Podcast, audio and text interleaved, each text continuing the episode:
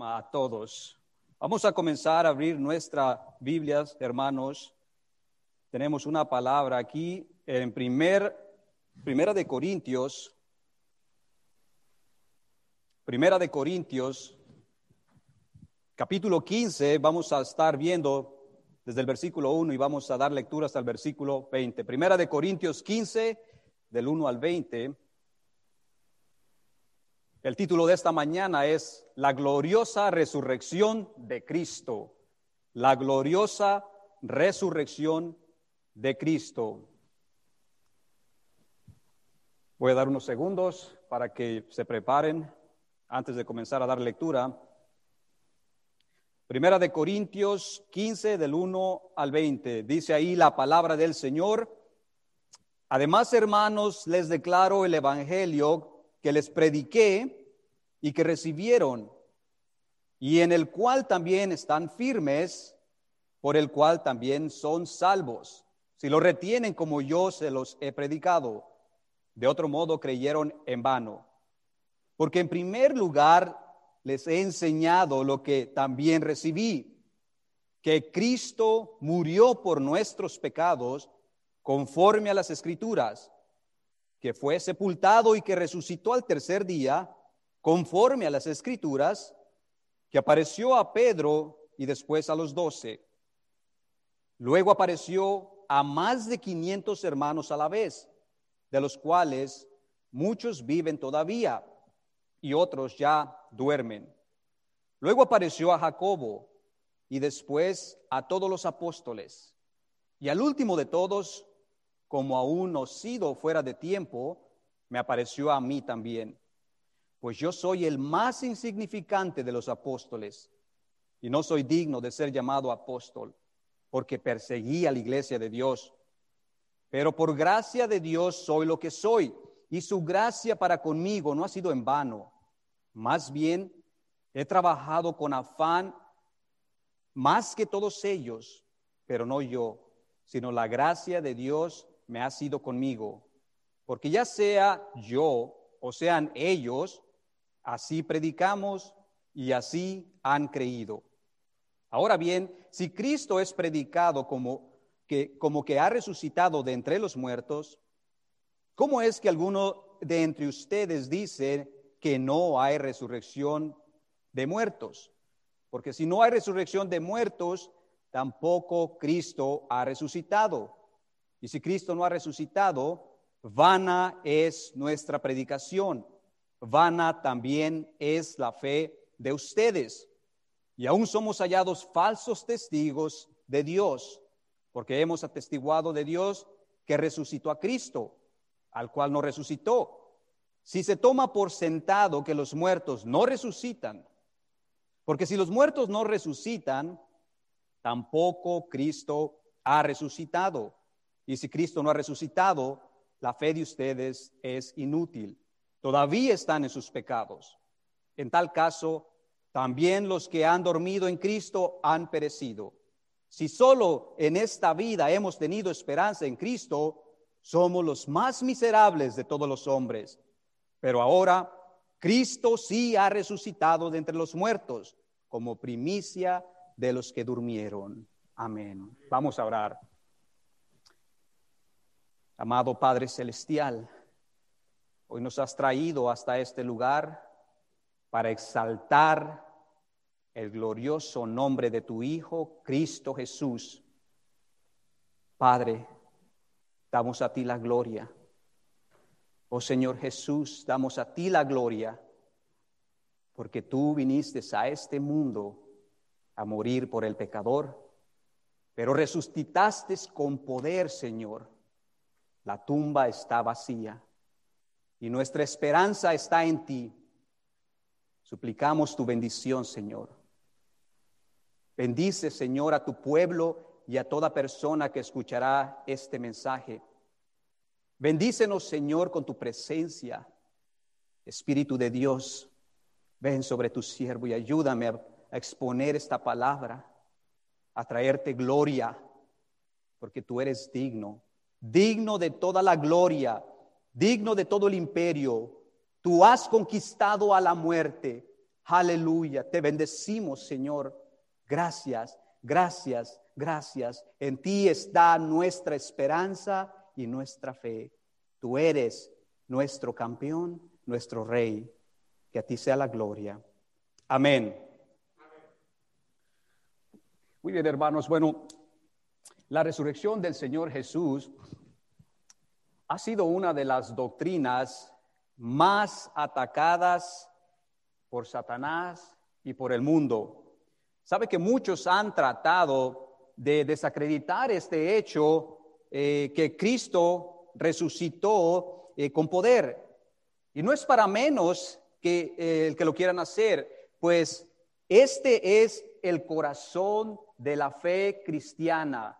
Este es, eh, en este hecho descansa nuestra fe y la esperanza del cristianismo. Los evangelios nos narran que Cristo se levantó de los muertos y inmediatamente podemos ver también que religiosos trataron de sobornar eh, a los guardias que custodiaban eh, la tumba de Cristo.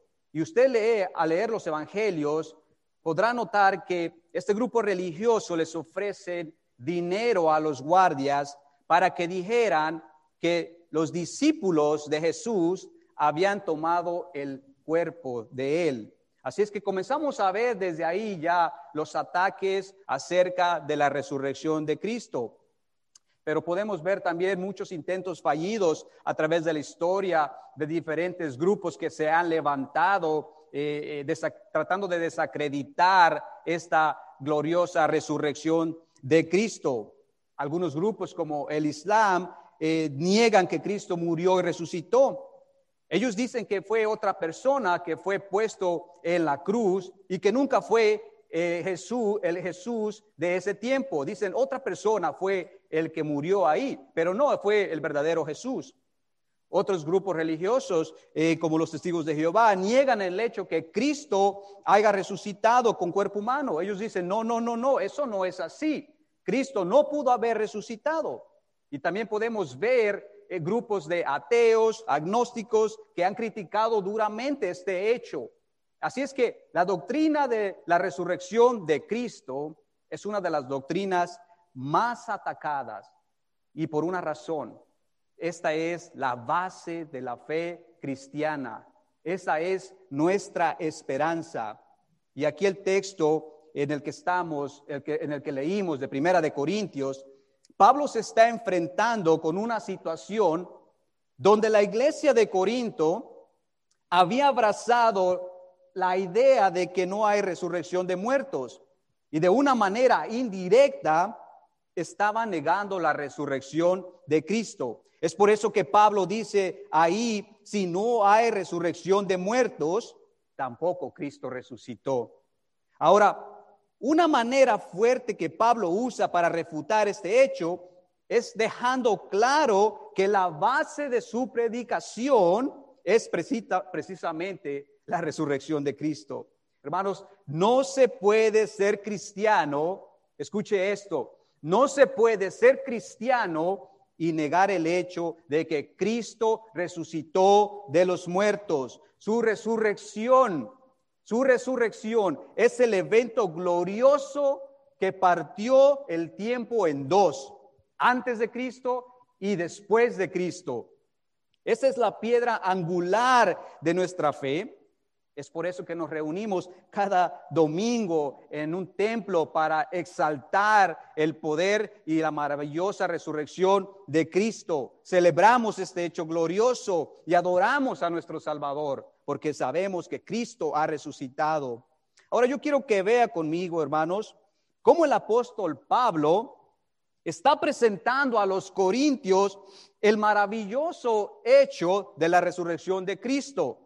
Para eso veremos dos encabezados, dos encabezados que nos, ayudarán a comprender mucho mejor nuestro tema el día de hoy. Ahora desde ya les digo, hermanos, eh, me será imposible cubrir cada detalle del texto, pero sí es mi meta que en esta tarde yo les pueda presentar un cuadro retórico, un cuadro claro, preciso, acerca de la resurrección de Cristo, como Pablo nos las está presentando aquí en la escritura que leímos. Así es que vea cómo Pablo aquí nos presenta en primer lugar la necesidad de la resurrección de Cristo. La necesidad de la resurrección de Cristo. En segundo lugar, Pablo nos está presentando la veracidad de la resurrección de Cristo. Ahora, esto es muy importante, hermanos. Así es que les sugiero que ponga atención la manera que vamos a ir presentando este cuadro y desglosándolo y vamos a ver la maravilla que Pablo nos está presentando aquí. Veamos en primer lugar la necesidad de la resurrección de Cristo. Quiero que noten conmigo cómo Pablo nos presenta esta gran necesidad de esa gloriosa resurrección. Los versículos 16 al 18 de nuestro texto que leímos. Versículos 16 al 18. Ahí dice, porque si los muertos no resucitan, tampoco Cristo ha resucitado. Y si Cristo no ha resucitado, la fe de ustedes es inútil. Todavía están en pecados. En tal caso, también los que han dormido en Cristo han perecido. Ahora permítanme llamar su atención a dos cosas en cuanto a la necesidad de la resurrección de Cristo. Primero, era necesario escuche esto, era necesario que Cristo resucitara para asegurar la salvación del hombre. Segundo, era necesario que Cristo resucitara para demostrar que realmente fue quien él dijo ser. Observen su Biblia en el versículo 17 la frase que dice, si Cristo no ha resucitado, todavía están en sus pecados. ¿Qué quiere decir con esto el apóstol Pablo? ¿Qué está tratando de decir? Bueno, pues sencillamente lo que dice el texto, que si Cristo no ha resucitado, entonces todavía nosotros estamos en pecado y por lo tanto estamos fuera de la presencia de Dios y estamos también condenados a vivir en el fuego eterno. Eso sería una muy mala y grave noticia para todos nosotros. Todo hombre, dice la escritura, todo hombre está bajo condenación por el pecado. Y es el pecado mismo el que nos condena, el que nos separa de Dios, el que nos lleva a la muerte, a la tumba, el que te esclaviza por Satanás. Desde los inicios de la creación, el hombre ha sido sometido bajo el dominio de la muerte y esto es a causa del pecado. El pecado fue transferido a todo ser viviente en la creación. Todo fue afectado por el pecado. Ustedes podrán ver en Génesis realmente cómo Adán y Eva desobedecieron a Dios. Es así como la muerte es una evidencia de que tenemos un grave problema. Es un recordatorio de que todos somos pecadores y por lo tanto estamos bajo el justo juicio de Dios. El hombre fue creado para vivir bajo la bendición de Dios.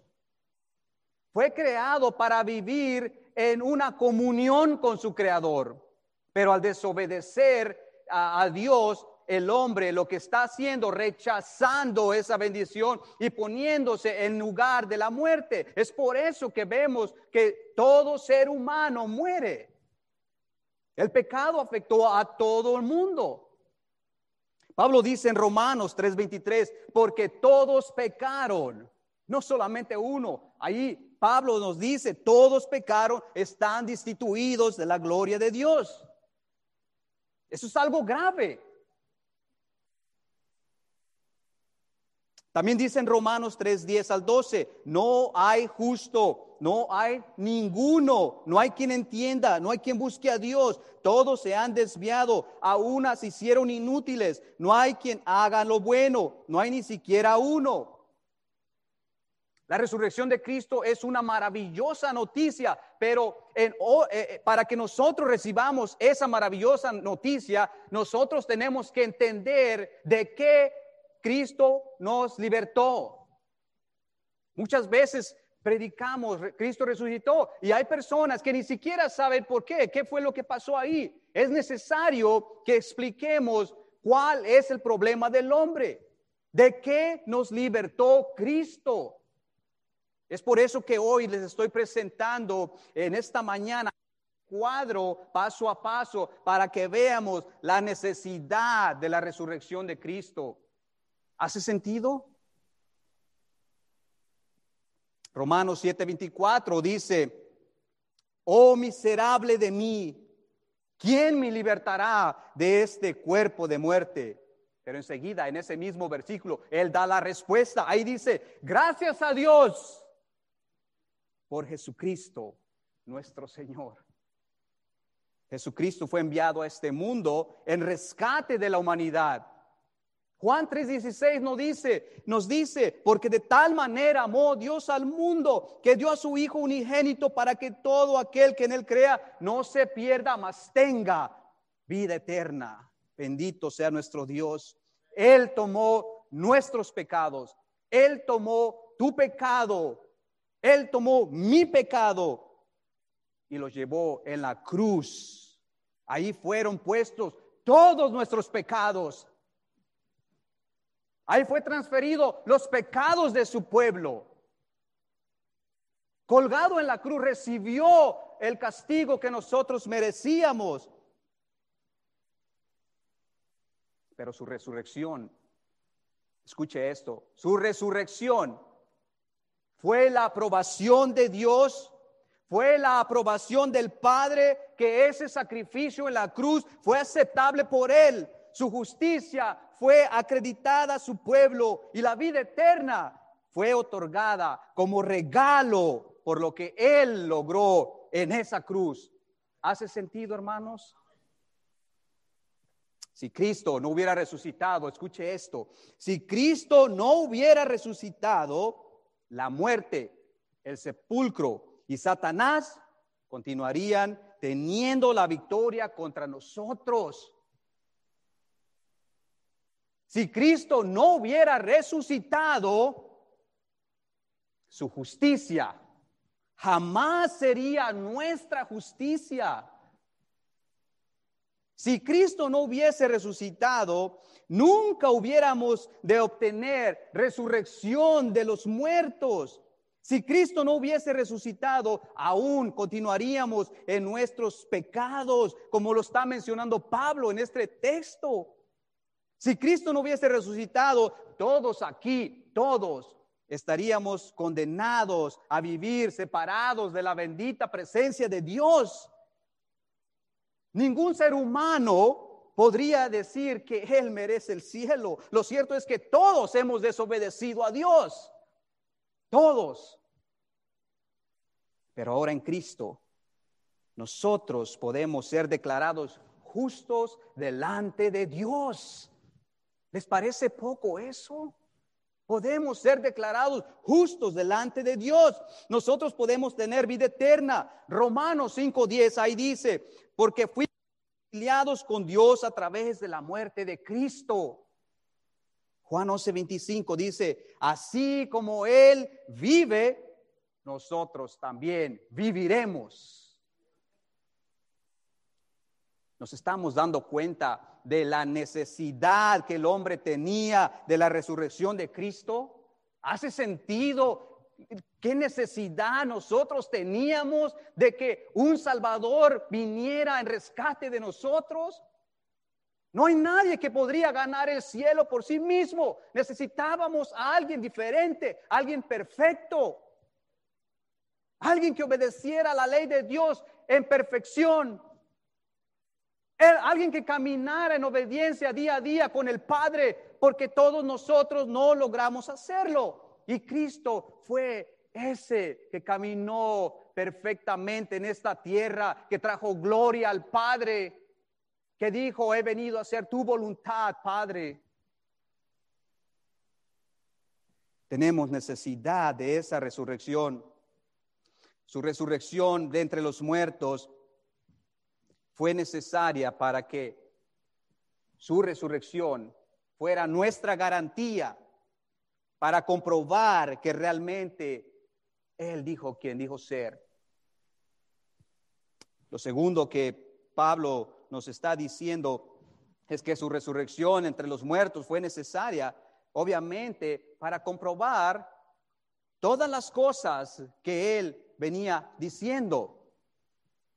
Sus palabras, hermanos, las palabras de Jesús no eran de un simple profeta. No eran de un simple maestro, un rabí. No. Él fue más allá de eso. Él hablaba como, con autoridad, como lo dicen las escrituras. Él era diferente. Se notaba que él tenía autoridad. Los rabinos decían, este habla diferente. Escuche lo siguiente, hermanos. Nadie que dice las palabras que voy a mencionar a continuación y no las cumple, es digno de llamarle maestro salvador. Nadie. Jesús dijo ser el salvador del mundo. También dijo ser la resurrección y la vida. Él dijo ser el Hijo de Dios. También dijo tener autoridad para perdonar pecados, lo cual solo Dios puede hacer. Él dijo ser, escuche esto, el Hijo del Hombre. Aquel descrito en Daniel 7. Si usted no ha leído Daniel 7, léalo, Daniel 7. Ahí se le dio eh, eh, eh, autoridad, dominio, su reino. Dice que no tendría fin, un reino eterno que nunca pasará un reino que nunca será destruido. Él dijo ser el Hijo del Hombre, título para él. Si él no hubiera resucitado, si él no hubiera resucitado, hermanos, él sería como cualquier hombre en esta tierra, cualquier persona que ha existido, porque sus palabras no tendrían ningún valor. ¿Sabe lo que él dijo? Que él moriría y resucitaría al tercer día. ¿Y qué pasó? Lo hizo. Resucitó al tercer día con poder y gloria. Si Él hubiera resucitado, nosotros no podríamos confiar en esa persona. Pero Cristo resucitó de entre los muertos, salió victorioso del sepulcro. Por lo tanto, nuestra confianza está en Él, en Él, en Él. Con su resurrección, Él comprobó ser lo que verdaderamente dijo ser. Esto es algo maravilloso, es algo precioso, pero también a la misma vez es algo aterrador. ¿Por qué dice eso, hermano? Por lo que le voy a decir a continuación. Todo lo que el Señor Jesús dijo se cumplió a la perfección, ¿verdad? Dijo que resucitaría, resucitó, ¿verdad? Bueno, pues las palabras que Cristo dijo debería de ponernos a pensar. Él dijo que vendría de nuevo por su iglesia, pero también dijo que vendría para juzgar al mundo con autoridad, con poder, a regir si lo que él dijo antes, antes de salir victorioso del sepulcro se cumplió, quiere decir que esta palabra es verdad y se cumplirá. Vendrá de nuevo para regir con poder, vendrá de nuevo para gobernar. Debería de aterrarle si usted se encuentra fuera de Cristo. Debería de aterrarle porque entonces usted no entrará como su pueblo, usted entrará como alguien que va a ser juzgado severamente. Pero aún hay esperanza, aún Cristo está dando esperanza para todo aquel que se arrepiente de sus pecados y venga a Él. Bendito sea su nombre, aún hay esperanza. puedes entrar en este pueblo que el Señor está juntando para su gloria. En segundo lugar, ahora quiero que veamos cómo Pablo nos presenta aquí en esta epístola la veracidad de la resurrección de Cristo. La veracidad de la resurrección de Cristo. Prueban las escrituras que Cristo resucitó de los muertos. Veamos lo que dice Pablo en el versículos 3 al 8 en nuestro texto, versículos 3 al 8.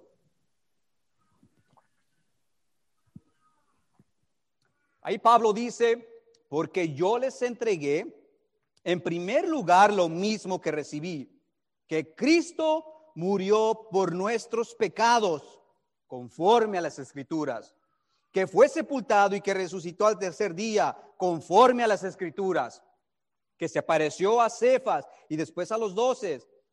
Luego se apareció a más de 500 hermanos a la vez, la mayoría de los cuales viven aún, pero algunos ya duermen. Después se apareció a Jacobo, luego a todos los apóstoles y al último a todos. Y al último de todos, como un nacido fuera de tiempo, se me apareció también a mí. Escuche esto, hermanos. Quiero llamar su atención a dos cosas aquí. Dos cosas que Pablo está haciendo para probar la resurrección de Cristo. ¿Cuáles cosas? Notemos, primero, Pablo está apuntando a que y está nombrando a testigos oculares de un Cristo resucitado. Él está llamando, él está diciendo a los corintios que estas personas vieron a un Cristo resucitado. Pero también Pablo, en segundo lugar, está apuntando a las escrituras. Él está diciendo las escrituras comprueban la resurrección del Señor Jesús. Veamos cómo primero eh, Pablo nombra a los testigos. Y eh, eh, en el versículo 5 podemos ver que ahí él comienza a nombrar a Cefas, es decir, Pedro. Ahora, ¿no les llama la atención el cambio radical de actitud de Pedro? Un hombre que abandonó al Señor en los momentos más difíciles. Un hombre que negó tres veces a su Salvador por miedo a perder su vida.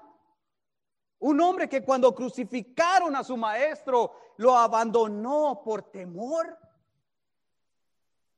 Recuerden que Pedro tuvo que regresar a su vida cotidiana porque verdaderamente él pensó que todo había terminado. Él regresó a hacer lo que mejor sabía hacer, de pesca pescador, a su antiguo juicio, oficio. Piense por un momento, verdaderamente Pedro pensó que ya todo estaba terminado. Probablemente Pedro había pensado, mis, lo que yo pensaba de Jesús, al que yo estaba siguiendo, no fue verdad. Pensaba que este era el Mesías, pero no tiene sentido. Lo mataron, murió. Sin embargo, algo sucedió en el corazón de Pedro, algo sucedió ahí para que él tuviera que dar un giro, un giro radical en su carácter. Sí, si estudiamos con cuidado el carácter de Pedro en las escrituras, usted se dará cuenta de que ah, al final del, del, Evangelio de Juan, usted va a notar a un Pedro, a un Pedro que más que verdaderamente hubiera visto un Cristo resucitado, a un Pedro que era temeroso. Pero cuando nos adentramos a el libro de los Hechos, usted se va a encontrar a un Pedro diferente un Pedro que estaba predicando a multitudes. Pasó de ser temeroso en poco tiempo a ser un hombre valiente, predicando que no le importaba que lo mataran, predicando a Cristo. Incluso se enfrentó en la predicación a estas personas, dice, ustedes crucificaron, ¿De dónde salió esa valentía? De Pedro. ¿Qué fue lo que sucedió? No tiene lógica ese cambio de actitud de Pedro. Al menos, al menos que verdaderamente tuvo un encuentro con su Salvador, con el Cristo resucitado. ¿Hace lógica ahora ese cambio de carácter en la vida de, este hombre? Yo creo que sí. Yo creo que sí. Solo fue eso lo que pudo haber hecho que Pedro no tuviera temor, hermanos, a perder su vida. Pablo continúa diciendo que después de habérsele aparecido a Pedro, se le apareció a los apóstoles y después a más de 500 hermanos. ¿Sabe algo? ¿Sabe que todos los apóstoles fueron martirizados con excepción de Juan. ¿Sabe que muchos de los seguidores de Jesucristo fueron torturados, quemados vivos, fueron encarcelados, fueron azotados? Pensemos por un momento y usemos nuestra lógica. ¿Quién de nosotros se atrevería a hablar de algo que no fuera verdad? ¿Quién estaría dispuesto a dar su vida por algo que no fue cierto?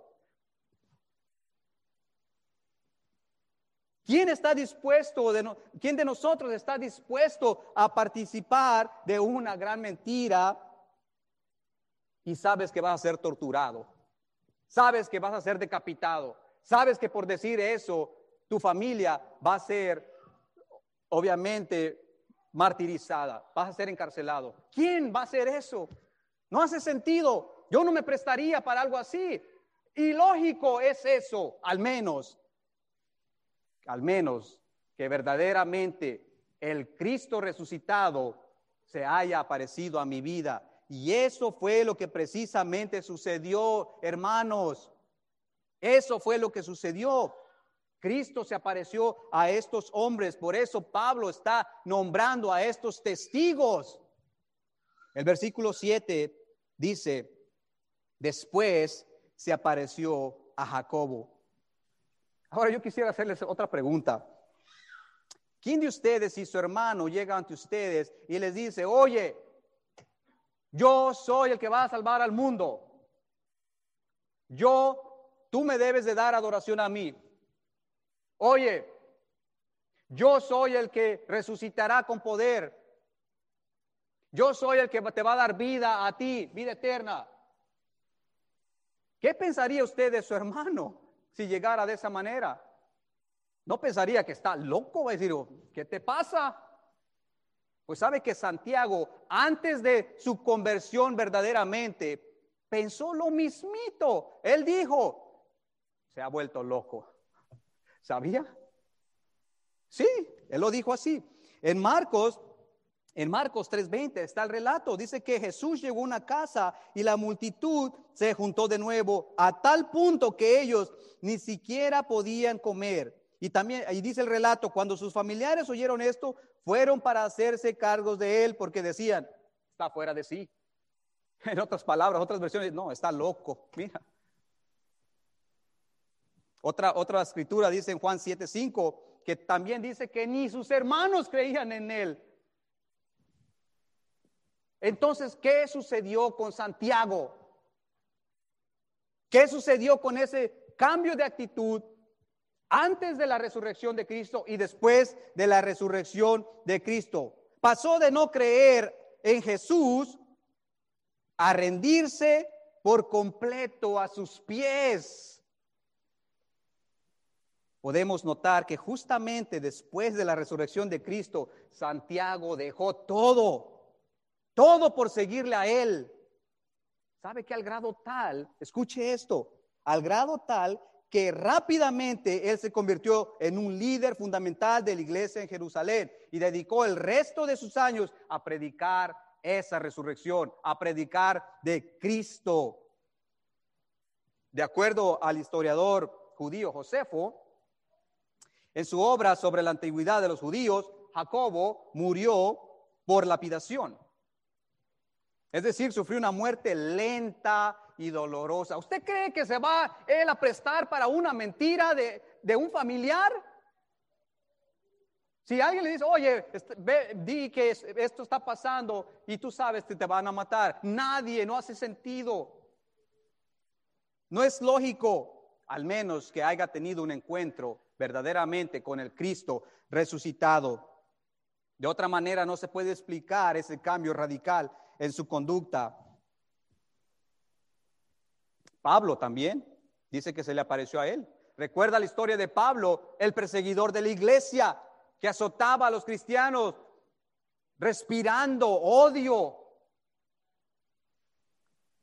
incluso yendo camino a Damasco para continuar ahí acechando a la iglesia del Señor. ¿Qué pasó en la actitud de este hombre que realmente buscaba perseguir, torturar, encarcelar a los cristianos? Algo sucedió con su actitud.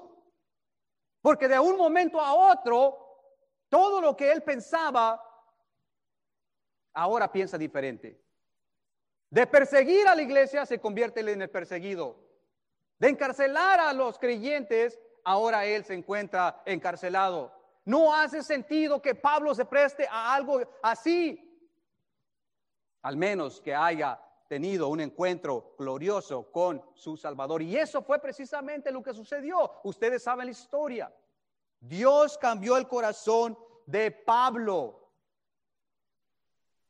A veces me pregunto, hermanos, si las personas que no testifican de Cristo y no dan su vida por el reino de Dios y no se rinden completamente a los pies del Señor Jesucristo, es porque no han tenido un encuentro realmente con su Salvador. De otra manera, si nosotros comprendiéramos bien en lo que estamos metidos y a quién estamos siguiendo, si verdaderamente entendemos que hemos tenido un encuentro con el Hijo de Dios, dejaríamos todo y lo tendríamos por basura, como dice la palabra de Dios, como dice Pablo, todo lo tengo por basura.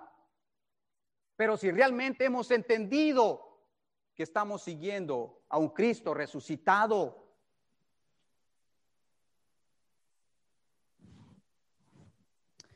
Pablo está diciendo también que las escrituras estaban apuntando a esta gloriosa resurrección.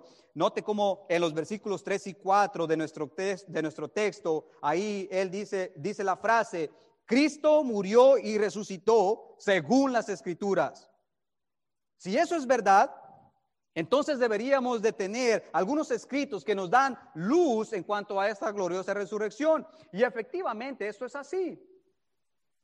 Aquí algunos pasajes que las escrituras nos muestran acerca de la resurrección de Cristo. la primera que citaremos es el Salmo 16.10. Ahí Salmo 16.10 dice, pues no dejarás mi alma en el Seol, ni permitirás que tu santo vea corrupción. Aunque David es el autor de este Salmo, claramente se está refiriendo a Cristo, porque Él es el único al cual se le da el título de tu santo. La segunda escritura que quiero que vea, el Salmo 22, definitivamente el Salmo 22 es un salmo mesiánico. Y cuando comenzamos a leerlo, usted notará que los primeros versículos se refieren a la crucifixión del Mesías. Incluso el primer verso del Salmo 22 fue citado por el Señor Jesucristo cuando colgaba en la cruz. Dios mío, Dios mío, ¿por qué me has desamparado? Los primeros 20 versículos del Salmo 22 están describiendo la muerte y sufrimiento del Mesías. Sin embargo, cuando continúa usted leyendo, usted se encontrará un cambio radical que pasa del sufrimiento al gozo. Y eso solamente se puede explicar con esa gloriosa resurrección del Señor Jesucristo. Isaías 53, 10 también nos da luz acerca de lo que es la resurrección de Cristo. También tenemos Lucas 24, 25, 27, el relato que el pastor eh, citó, como él dice que cuando se le apareció a estos dos discípulos, les, les abría las escrituras y les decía, era necesario que todas esas, estas cosas acontecieran, que Cristo fuera crucificado, muerto y sepultado, pero también era necesario que Cristo resucitara con poder y gloria. Hermanos, es así como Pablo está dando por sentado y está presentando la evidencia de la resurrección de Cristo, el testimonio de los discípulos y las profecías de las escrituras. Pablo dice en el versículo 14 que si Cristo no resucitó, toda nuestra fe y la predicación es en vano. Pero sabemos que también dice el versículo 20 que verdaderamente Cristo resucitó, por lo tanto nuestra fe es verdadera. Ahora yo quisiera presentar una última evidencia y con esto terminamos. El relato que eh, nuestro pastor dio en Lucas 24 del 1 al 8. Solamente quiero hacer notar las palabras del el ángel que le dice a estas dos mujeres que venían a mirar el cuerpo de nuestro Señor Jesucristo. La pregunta que les dice el ángel, ¿por qué buscan entre los muertos al que vive? No está aquí, más bien ha resucitado Acuérdense de lo que les habló cuando aún estaba en Galilea, como dijo, es necesario que el Hijo del Hombre sea entregado en manos de los hombres pecadores, que sea crucificado y resucite al tercer día. Entonces ellas se acordaron de sus palabras. Volviéndose del sepulcro, anunciaron todas estas cosas a los once y a todos los demás. La tumba está vacía. Él no está aquí, dijeron los ángeles. Esa es otra prueba de que Cristo ha resucitado de entre los muertos. Esta, esta tarde o mañana, cuando yo venía en camino a este lugar, miré el cementerio y miré todas esas lápidas que están ahí tantas personas que han muerto, que el sepulcro los ha, se los ha comido, que la muerte los ha vencido. Tantas millones de personas que han descendido a esos sepulcros y no se han podido levantar. Los cementerios en el mundo están llenos de, eh, de cadáveres. Sin embargo, hubo uno que se levantó de entre los muertos con poder, con gloria, que ha vencido el sepulcro, la muerte, ha vencido a Satanás y nos ha dado la victoria. Hermanos, en Él, en Él tenemos esa esperanza. Porque Él vive, nosotros viviremos, dice la Escritura. Así es que hoy celebramos esa resurrección. Meditemos en esta palabra. La tumba está vacía. Los ángeles dijeron, ¿por qué buscan entre los muertos al que vive? Nuestro Salvador vive. Aleluya, aleluya. Oremos.